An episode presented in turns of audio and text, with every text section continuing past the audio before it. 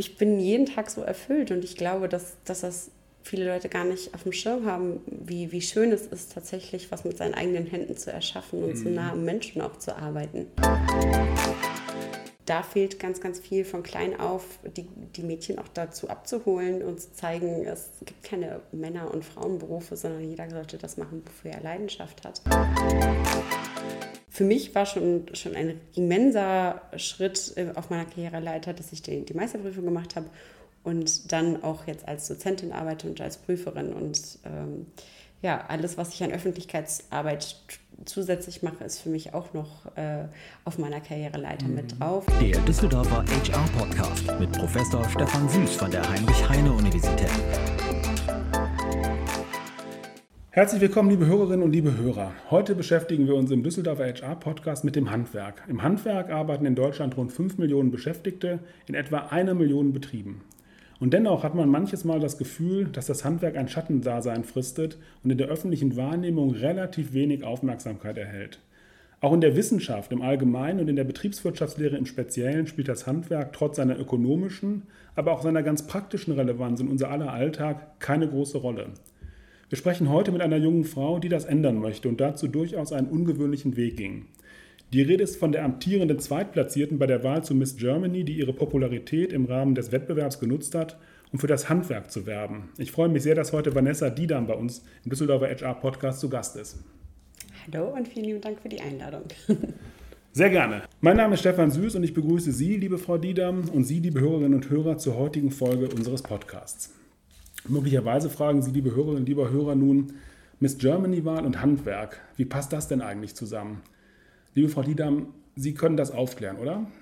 Auf jeden Fall. Tatsächlicherweise ist es nämlich mittlerweile so, dass die Wahl zu Miss Germany kein klassisches, äh, kein klassischer Misswettbewerb mehr ist. Es geht da nicht um die Optik, wie man das vielleicht noch glauben mag, sondern es ist mittlerweile so, dass da Frauen antreten, die eine Mission haben und quasi ausgezeichnet werden für das, was sie tun.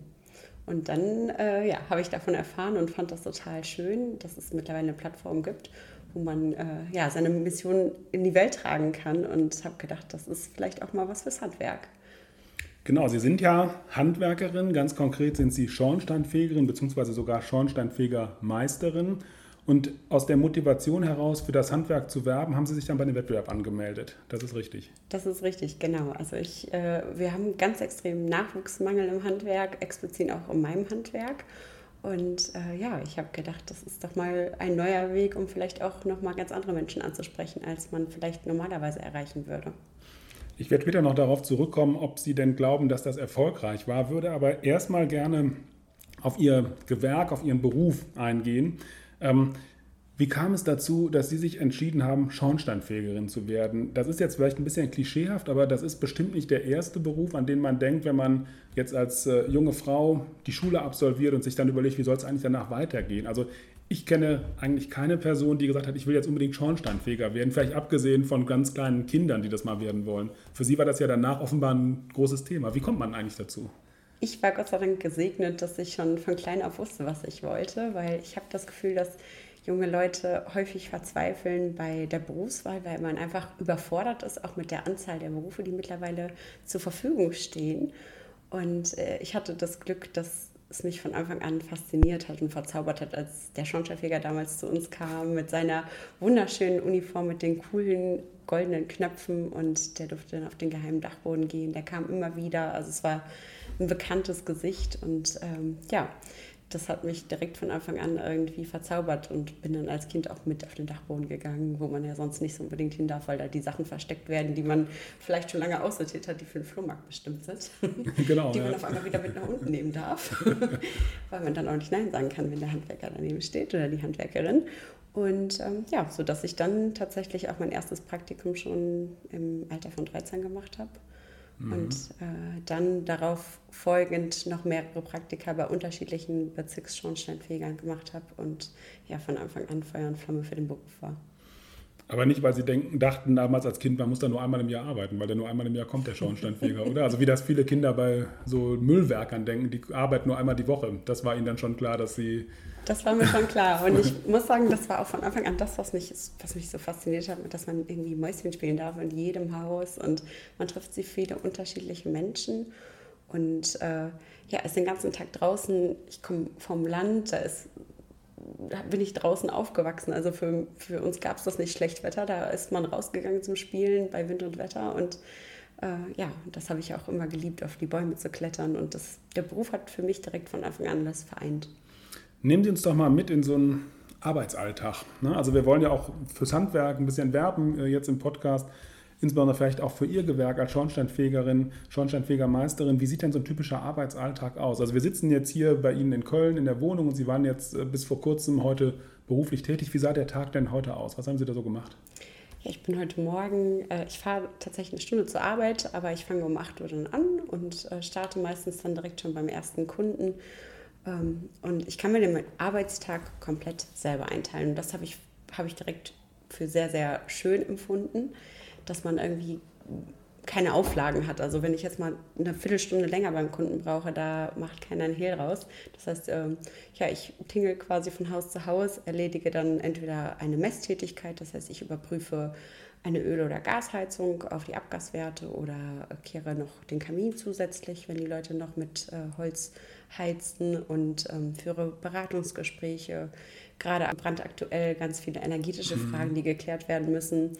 Hat aber auch einfach mal ein offenes Ohr für alle möglichen Dinge, die so im Alltag aufploppen, weil ich glaube, das ist so ein bisschen das Friseur Phänomen, dass man auch fremden Leuten gerne was erzählt, was man vielleicht nicht seinen eigenen Familienmitgliedern erzählen möchte und man irgendwie denkt, so, okay, ich sehe die Person jetzt erstmal ein paar Tage nicht, die würde wieder vergessen, was ich gerade erzählt habe. Also manchmal ist man irgendwie ja, Ansprechpartner für, für ältere Leute, die viel alleine sind und trinkt dann auch einfach mal ein Tässchen Kaffee. Ich habe ganz süße Kunden. Heute Morgen war ich bei jemandem, der hat äh, Frühstück gezaubert und der wusste, ich esse kein Fleisch. Also gab es sogar vegetarischen Aufstrich. Also, ähm, okay. also ja. ganz, ganz viel Wertschätzung und Liebe, äh, die man da entgegengebracht kriegt. Und äh, das ist wunderschön.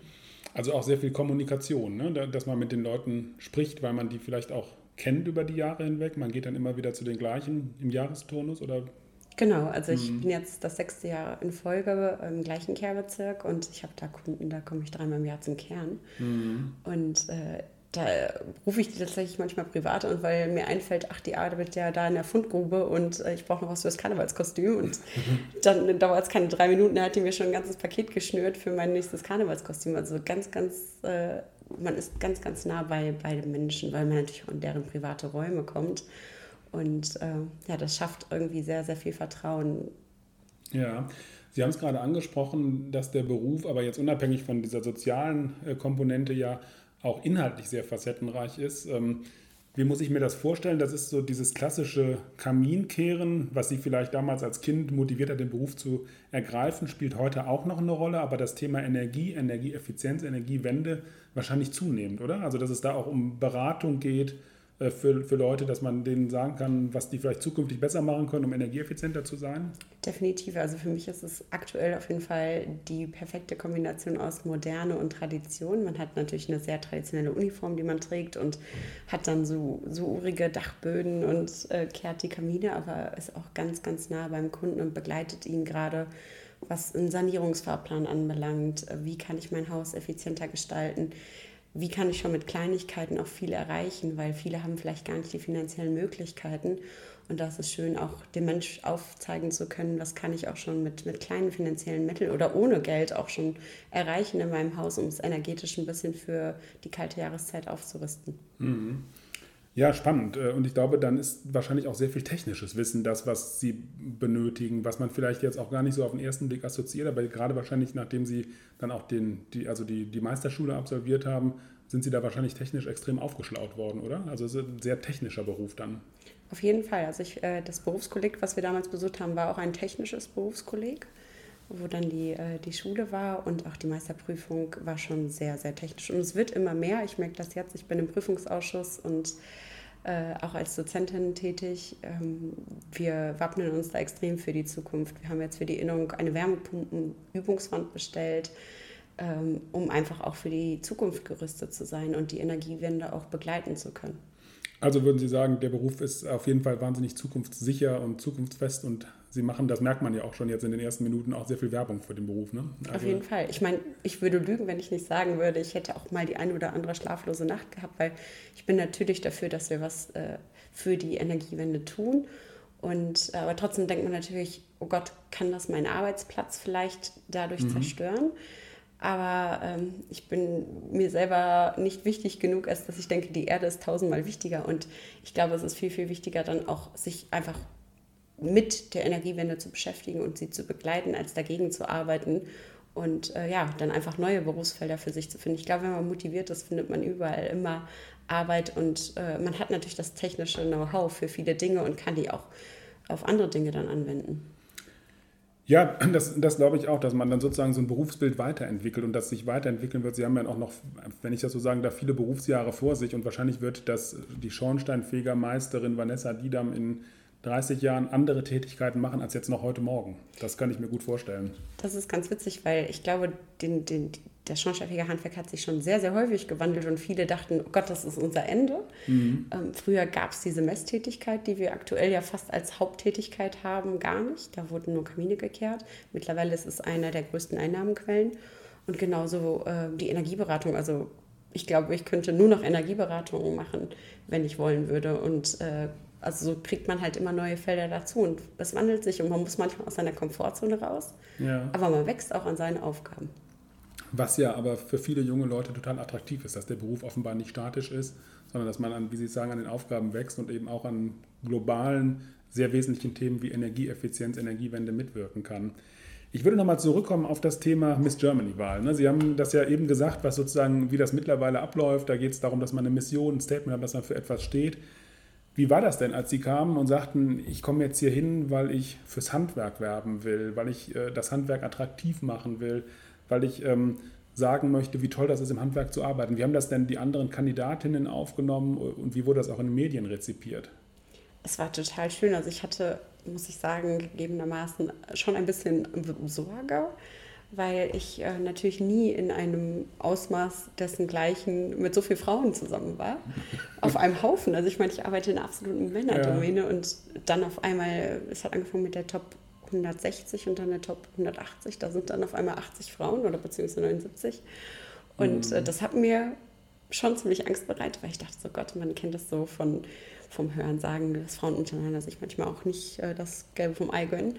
Und es war ein wunderschönes Miteinander. Man merkt, dass da wirklich Frauen sind, die sich untereinander sehr, sehr unterstützen und supporten und jeder hat irgendwie will was bewegen in der Welt und man wusste, jeder hat seine Daseinsberechtigung und jedes Thema davon hat auch einfach die Daseinsberechtigung und da ging es irgendwie von jetzt auf gleich manchmal in so tiefgründige Gespräche, dass man jedes Mal mit so einem Mehrwert daraus kam und dachte, krass, also ich habe selten so viel gelernt bei einem Gespräch mit jemandem, den ich noch nie vorher gesehen habe.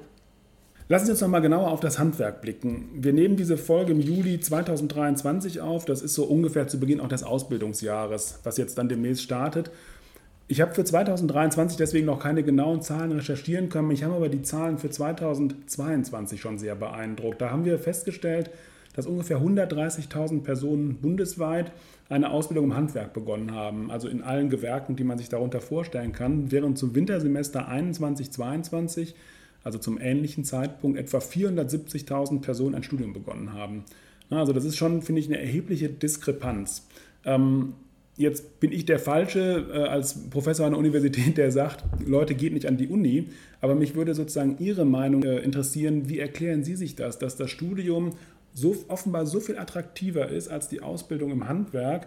Und hinzu kommt ja, dass beim Studium die Hürde ja sogar noch höher ist. Die Leute brauchen ein Abitur. Das brauchen sie fürs Handwerk ja eigentlich gar nicht. So, aber dennoch haben wir ähm, diese hohe Zahl an Studierenden und diese vergleichsweise geringe Zahl an zukünftigen Handwerkern und Handwerkern. Woran liegt das?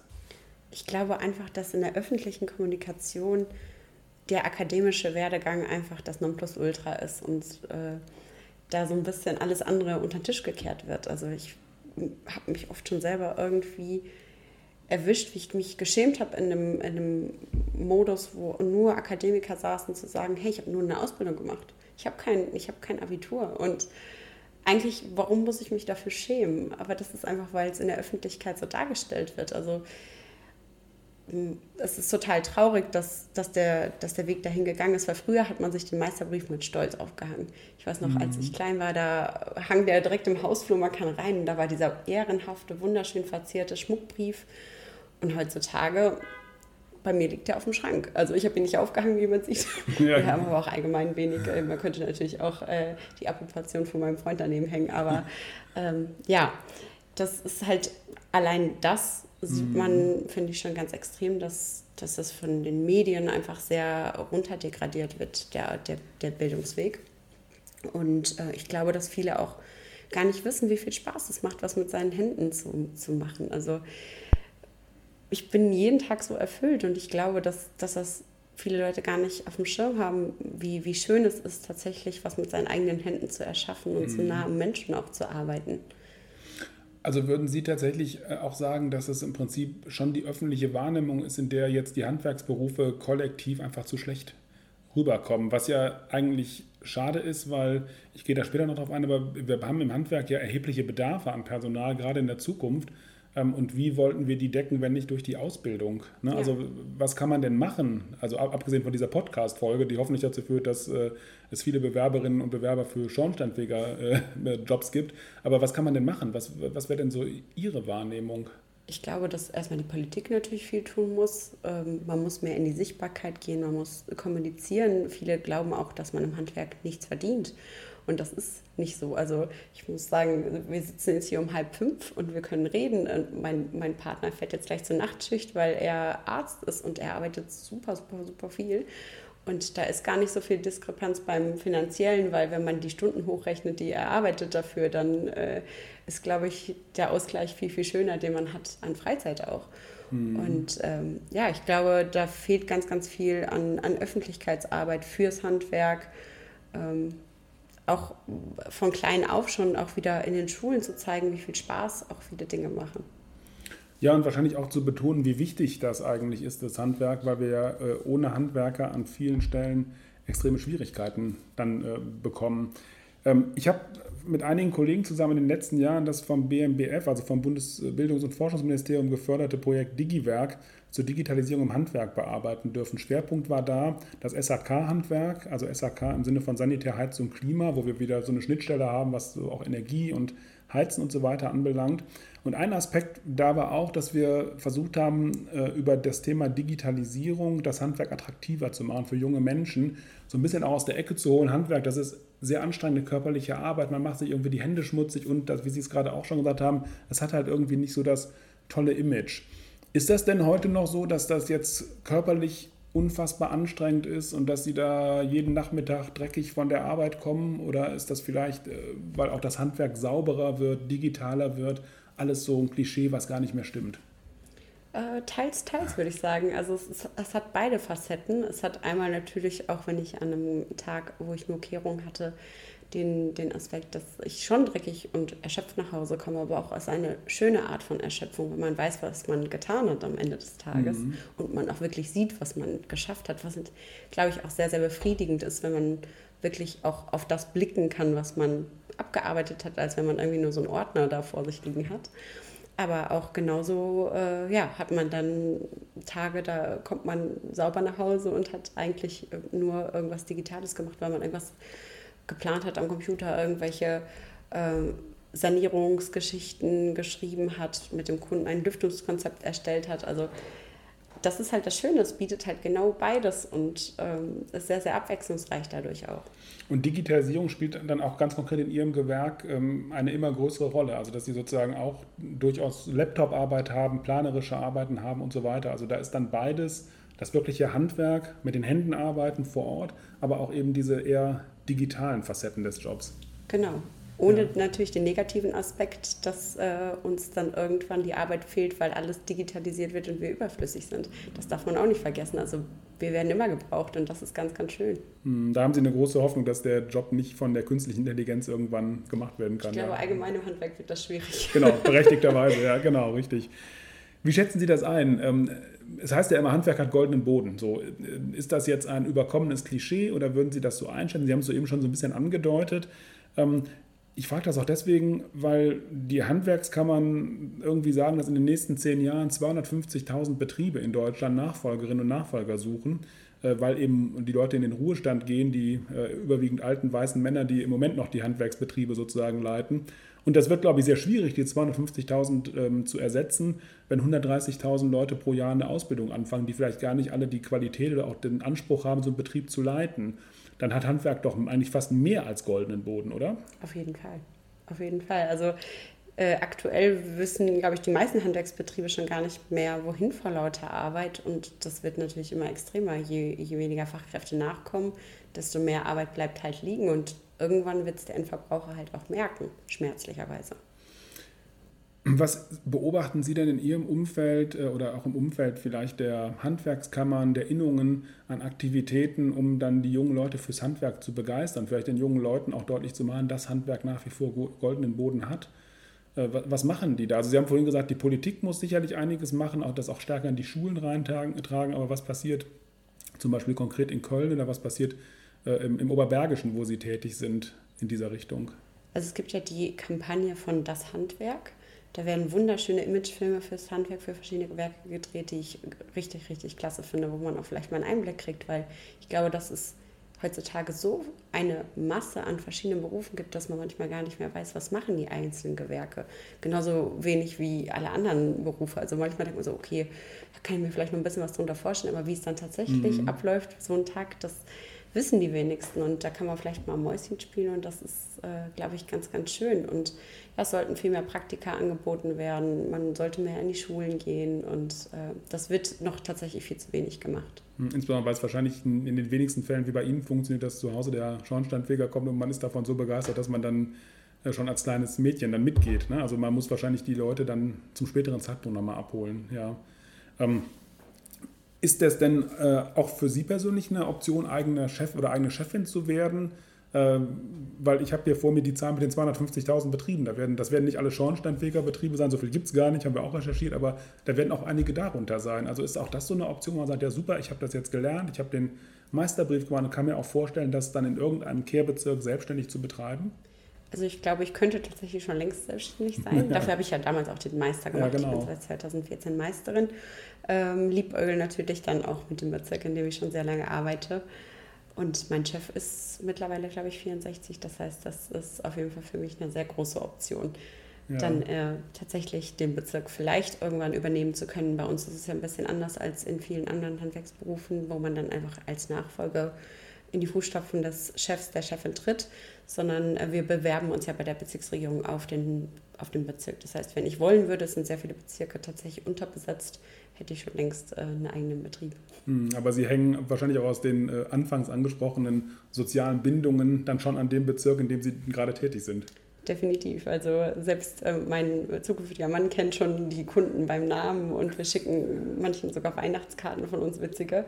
Und äh, man erzählt sich manchmal auch so einfach einen Schwank aus dem Leben und das ist total schön. Also es ist so, als würde man entfernte Verwandte immer wieder treffen. Mhm. Ja, interessant, dass da dann doch so eine Bindung ist, aber ich glaube tatsächlich, und das haben unsere SAK-Handwerker in dem Projekt, von dem ich vorhin berichtet habe, auch erzählt, dass äh, Handwerker, gerade wenn Leute vielleicht alleine leben oder auch ältere Leute da sind, ähm, doch eine starke persönliche Bindung da aufbauen, ne? als Gesprächspartner, Gesprächspartnerin und da auch ein Vertrauensverhältnis dann entsteht. Ja. Definitiv. Also ich habe ganz viele Leute, auch selbst wenn sie mal nicht zu Hause sein können, dann wird da irgendwie der Schlüssel unter die Matte gelegt und das ist natürlich schon ein extremer Vertrauensvorschuss, wenn die sagen, Vanessa, ich habe dir den Schlüssel hingelegt, du kennst dich ja aus, geh mal durchs Haus. Also wer mhm. macht das schon einfach so? Und das ist total schön. Oder auch, ja, wie gesagt, dann Menschen, die extra Kuchen für mich machen oder sehen, ich hatte einen anstrengenden Tag, dann steht da schon eine Flasche Wasser. Also ganz, ganz, ganz viel Wertschätzung. Ja. Ähm, ich würde noch mal eine andere Facette von dem Thema Handwerkerin, ich sage jetzt bewusst Handwerkerin, streifen wollen. Ähm, auch ein Thema, und das hatte ich witzigerweise genau heute Morgen in der Vorlesung zur Personalführung, äh, so dieses Thema, da, bei uns in der Vorlesung geht es um das Thema Führung und äh, Frauen, Führung und Gender. Und da stellt man sich die Frage, warum muss man das eigentlich 2023 noch thematisieren? Deswegen, weil wir auch Statistiken wissen, dass unfassbar wenige Frauen in Führungspositionen sind. Es werden mehr, aber es sind äh, sowohl in der Medizin als auch in DAX-Unternehmen total unterrepräsentiert. Das ist im Handwerk auch so und ich glaube sogar noch krasser, denn wir haben festgestellt, dass, äh, oder nicht wir, sondern äh, aus der Statistik rausgelesen, dass im Jahr 2021 gut 10 Prozent aller Beschäftigten im Handwerk weiblich waren. Und wenn man dann da in die Zahlen näher reinguckt, dann sind das oft die Personen, die im Hintergrund irgendwas organisieren. So, also wirklich als Handwerkerin vor Ort tätig sind vermutlich noch weniger als 10 Prozent. Ähm, warum ist das eigentlich so? Haben Sie da eine Hypothese, warum sich dann die Frauen so wenig fürs Handwerk offensichtlich interessieren oder begeistern lassen? Liegt das am Handwerk oder liegt das an den Frauen? Ich glaube, es liegt an den Stereotypen, die noch in der Gesellschaft, an den Rollenbildern, die in der Gesellschaft noch herrschen. Selbst als äh, jemand, die im Handwerk arbeitet, erlebe ich es tatsächlich sehr häufig, dass dann auch noch so Sachen gesagt werden wie, ähm, wenn ich in Privatkleidung auf eine Firmenveranstaltung gehe, wo ganz viele andere Handwerker sitzen, äh, ja, und in welchem Büro arbeitest du oder kannst du mir kurz mal ein Bier holen? Und dann denke ich mir so, nein, ich bin auch selber hier, um diese Schulung äh, wahrzunehmen. Ich bin selber eine von euch. Also da fehlt ganz, ganz viel von klein auf, die, die Mädchen auch dazu abzuholen und zu zeigen, es gibt keine Männer- und Frauenberufe, sondern jeder sollte das machen, wofür er Leidenschaft hat. Ähm, ich glaube, allein schon viele nehmen ihren Sohn mit in die Werkstatt zum Rödeln, aber ihre Tochter nicht. Und wenn man da schon anfangen würde, all das aufzubrechen, dann wüsste man auch, glaube ich, oder würde man vielleicht auch viel mehr Frauen und Mädchen dafür begeistern können.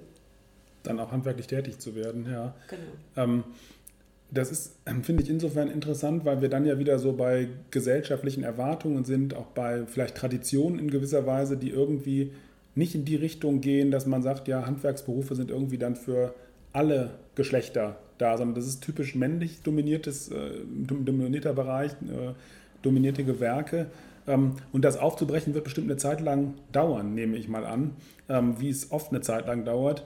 Ähm, interessant ist dann wieder die Statistik, dass ähm, äh, knapp ein Viertel der Handwerksbetriebe in Deutschland dann von Frauen geführt ist. Das haben wir auch sozusagen recherchiert. Ähm, aber das scheint doch wieder nur ein Vorurteil zu bestätigen, dass Frauen so einen Betrieb gut organisieren können, gut managen können, ähm, aber da, wo es dann wirklich zum Kunden und vielleicht auch dann in anderen Gewerken, aber teilweise auch bei Ihnen körperlich schwere Arbeit ist, da passt das dann irgendwie nicht mehr. Aber so ist es ja offensichtlich nicht. Ja. also ich glaube, ich bin das beste Beispiel mit ganz vielen anderen Kolleginnen aus äh, verschiedensten Gewerken, dass es halt auch genauso gut machbar ist. Also natürlich hat man manchmal nicht äh, die Kraft, wie es ein, ein männlicher Kollege hat, aber man hat ja Wege und Mittel und mhm. äh, dafür hat man vielleicht andere Qualitäten, die vielleicht der ein oder andere Kollege dann nicht hat, von einer Feinfühligkeit, die vielleicht trotzdem auch viele Männer haben. Aber ich glaube, man gleicht das so ein bisschen aus und ich glaube auch, dass viele äh, Betriebe davon leben und aufleben von einem gemischten mhm. Arbeitsverhältnis. Gerade und vielleicht insbesondere im Handwerk, wo diese gemischten Arbeitsverhältnisse, gemischten Belegschaften ja kaum vorhanden sind, wenn wir 10% nur, nur Frauen haben.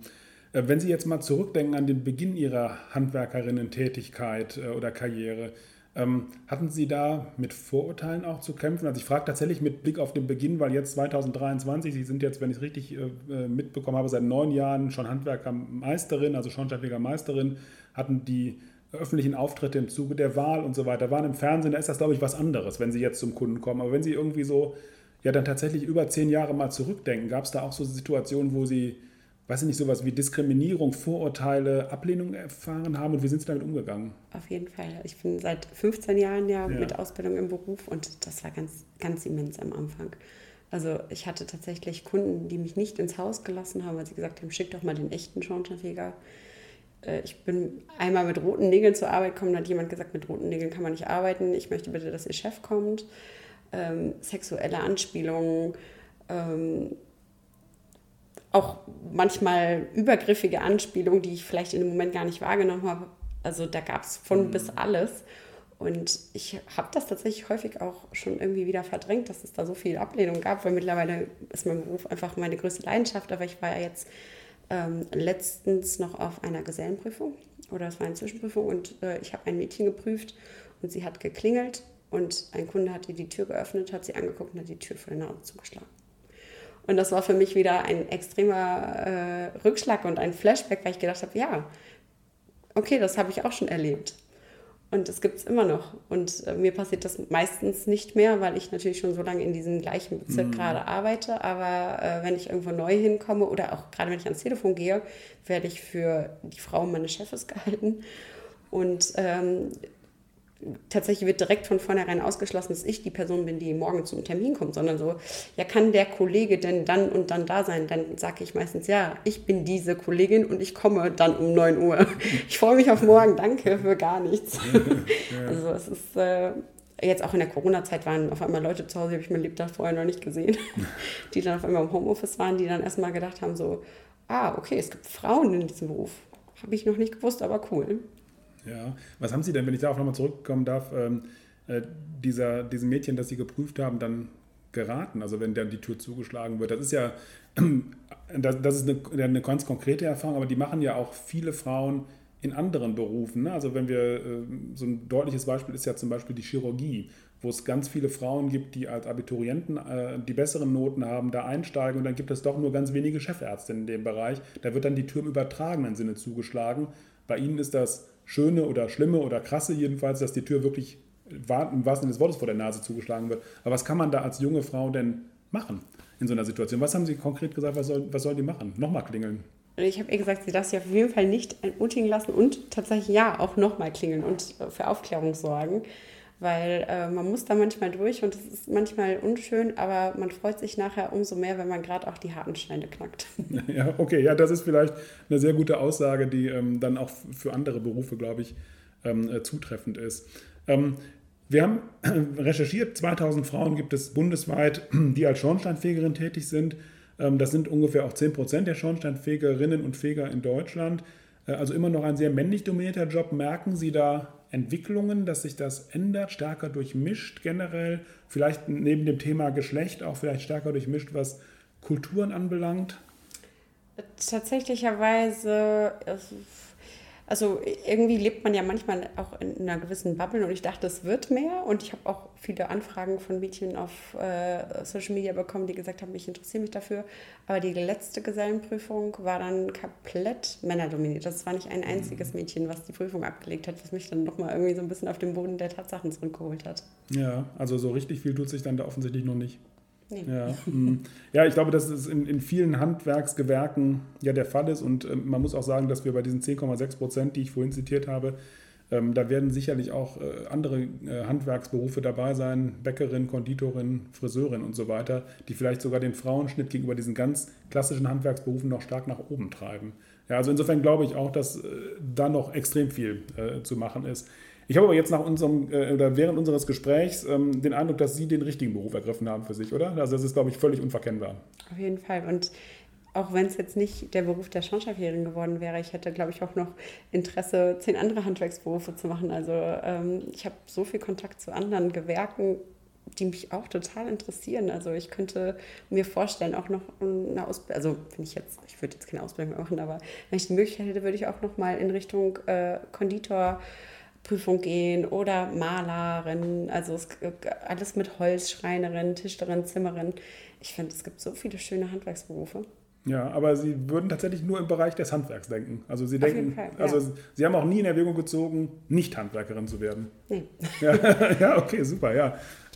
Das ist, glaube ich, ähm, ein tolles Statement, ähm, äh, insbesondere weil es nochmal zeigt, wie attraktiv der Beruf ist, auch für, sagen wir mal, eine Person, wenn ich das so sagen darf, die man jetzt wenn ich sie auf der Straße sehen würde und ich müsste irgendwie raten, welchen Beruf sie haben, würde ich ja nicht, würde ich nicht direkt auf Handwerk kommen. So. Und das zeigt, glaube ich, die Attraktivität, aber auch die Begeisterung, die man dann in dem Beruf äh, offenbar verspüren kann.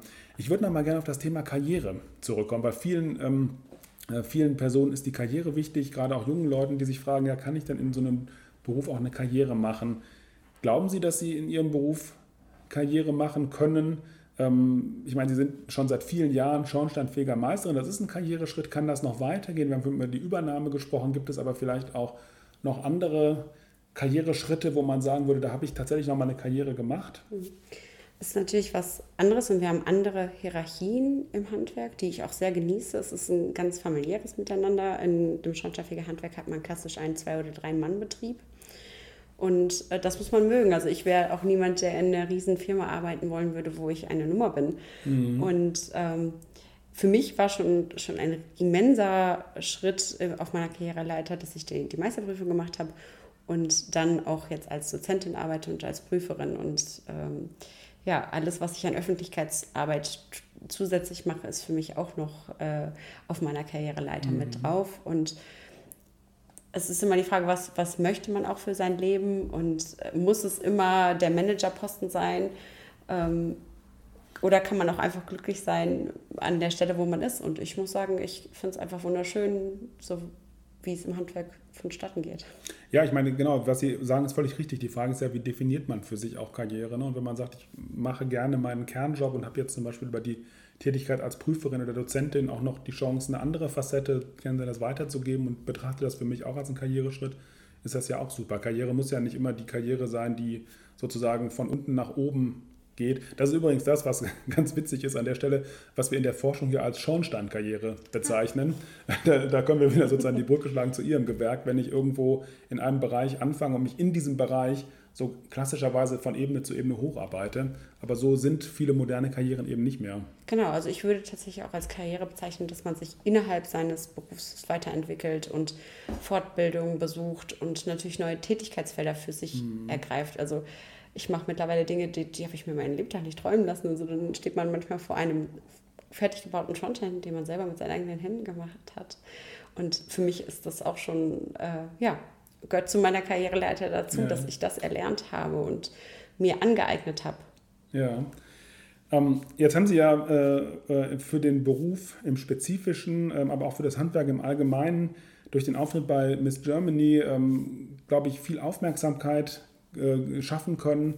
Sie haben dem Beruf viel Aufmerksamkeit äh, verschaffen können. Wie waren die Reaktionen? Merken Sie, dass sich da irgendetwas tut? Werden Sie da häufiger darauf angesprochen? Sie haben gerade schon gesagt, auf sozialen Medien gibt es junge Personen, gerade auch junge Mädchen, die sagen, ich würde das mir auch gern vorstellen können. Hat das also ganz platt gefragt, was gebracht, ihre Mission da zu verkünden? Auf jeden Fall. Und selbst wenn es jetzt nur ein einziges Mädchen dadurch bewegt hätte, in einen Handwerksberuf zu gehen, die vorher äh, das für sich gar nicht in Betracht gezogen hat, selbst dann hat es was gebracht. Ich glaube, jede Person, die man damit erreicht hat, ist schon, äh, ist schon ein Schritt in die richtige Richtung. Und ja, ich glaube, dadurch gab es ganz, ganz viel Aufwind. Ich hatte ähm, Fernsehauftritte, Radioauftritte, Podcastaufnahmen und je mehr man über den Beruf spricht, desto eher bleibt er in den Köpfen hängen. Und ähm, ja, ich habe tatsächlich mehrere Nachrichten bekommen von äh, Mädels, die gesagt haben, ich würde gerne mal ein Praktikum machen im Handwerk. Mhm. Ja, das ist ja äh, auch für Sie persönlich wahrscheinlich sehr schön, wenn man sagt, ich habe mich dafür was engagiert und ähm, kriege da auch was zurück und meine Mission wird irgendwie wahrgenommen, trifft auf einen fruchtbaren Boden sozusagen. Und ich betrachte, wenn ich das so zusammenfassen darf, Ihre Mission jetzt gar nicht auf schornsteinfähiger Gewerk begrenzt, sondern generell sind Sie, glaube ich, eine enthusiastische Werberin für das Handwerk.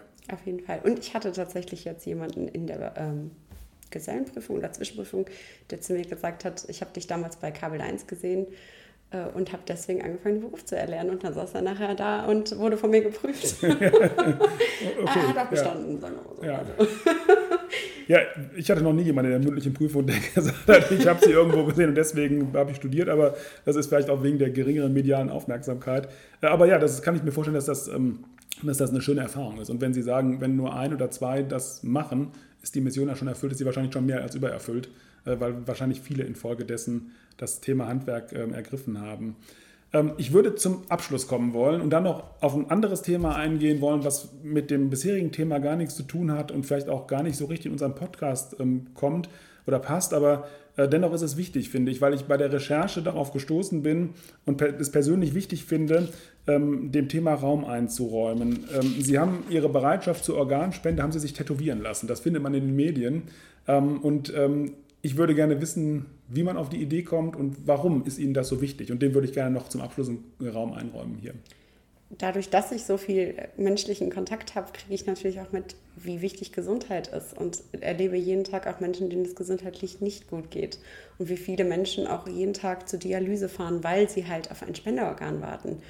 Und äh, meine Schwester ist Ärztin, mein zukünftiger Mann ist Arzt. Ich kriege hautnah quasi jeden Tag mit, wie viele Menschen genau darauf warten, dieses Organ, dieses lebensrettende Organ zu bekommen. Und für mich stand das immer außer Frage, irgendwann, wenn ich tot bin, meine Organe zu spenden und habe dann von dem Organspende-Tattoo gelesen und habe gedacht, das ist auf jeden Fall was, was ich begleiten möchte, was ich auf jeden Fall auf meine Haut tragen möchte und auch medial äh, präsentieren möchte, um mehr Aufmerksamkeit für das Thema zu schaffen, weil wir sind äh, im Eurotransplant mit als einziges Land von den neun Ländern, die damit machen, äh, die das einzige Land, was keine Widerspruchsbelehrung hat. Das heißt, wir müssen uns proaktiv mit einem Organspendeausweis ausstatten, beziehen aber die Organe von den Ländern, die alle diese Widerspruchsbelehrung haben. Und das finde ich einfach traurig und deswegen bin ich dagegen und möchte dafür auch äh, aufstehen und laut werden und ein Zeichen setzen.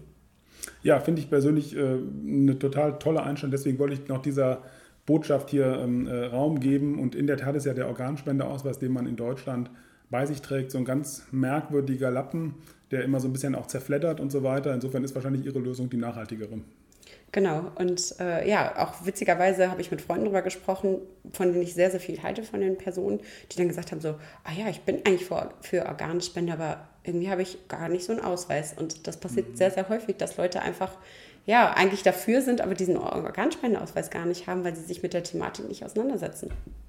Genau, wobei man, glaube ich, aufklären muss, dass der tätowierte Organspendeausweis rechtlich nicht bindend ist, aber zumindest dann ja im Fall der Fälle, der dann hoffentlich nicht eintritt, aber äh, dann zum Ausdruck bringt, dass man sozusagen diesen Willen hat. Genau, weil letztendlich entscheidet immer die Familie und ich möchte ganz klar aussagen, damit, damit jeder in so einem Sterbeprozess, wo man vielleicht auch ganz andere Dinge im Kopf hat, als gerade darüber zu entscheiden, wie geht es mit den Organen mhm. meines geliebten Menschen weiter, sich mit so einer Entscheidung auseinandersetzen zu müssen, sondern dass jeder direkt von vornherein jetzt schon weiß, wenn Vanessa irgendwann da liegt, dann gehören die Organe jedem, der sie braucht. Mhm.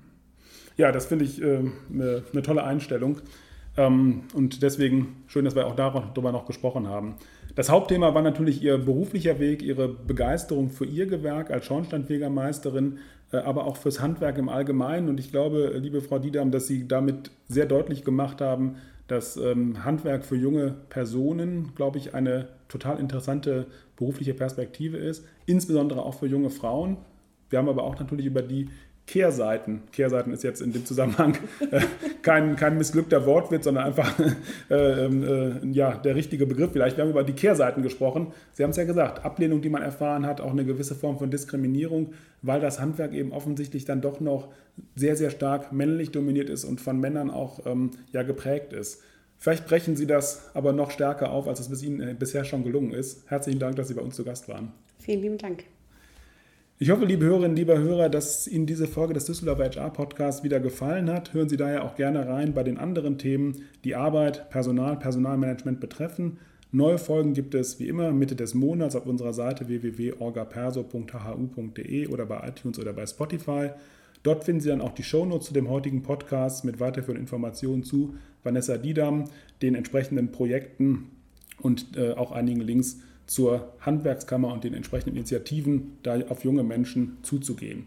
Wenn Sie Anregungen haben, Themen oder Gesprächspartner vorschlagen möchten, dann schreiben Sie uns gerne an hr-podcast.hu.de. Ganz herzlichen Dank, dass Sie zugehört haben. Bis zum nächsten Mal. Das war der Düsseldorfer HR Podcast mit Professor Stefan Süß von der Heinrich-Heine-Universität.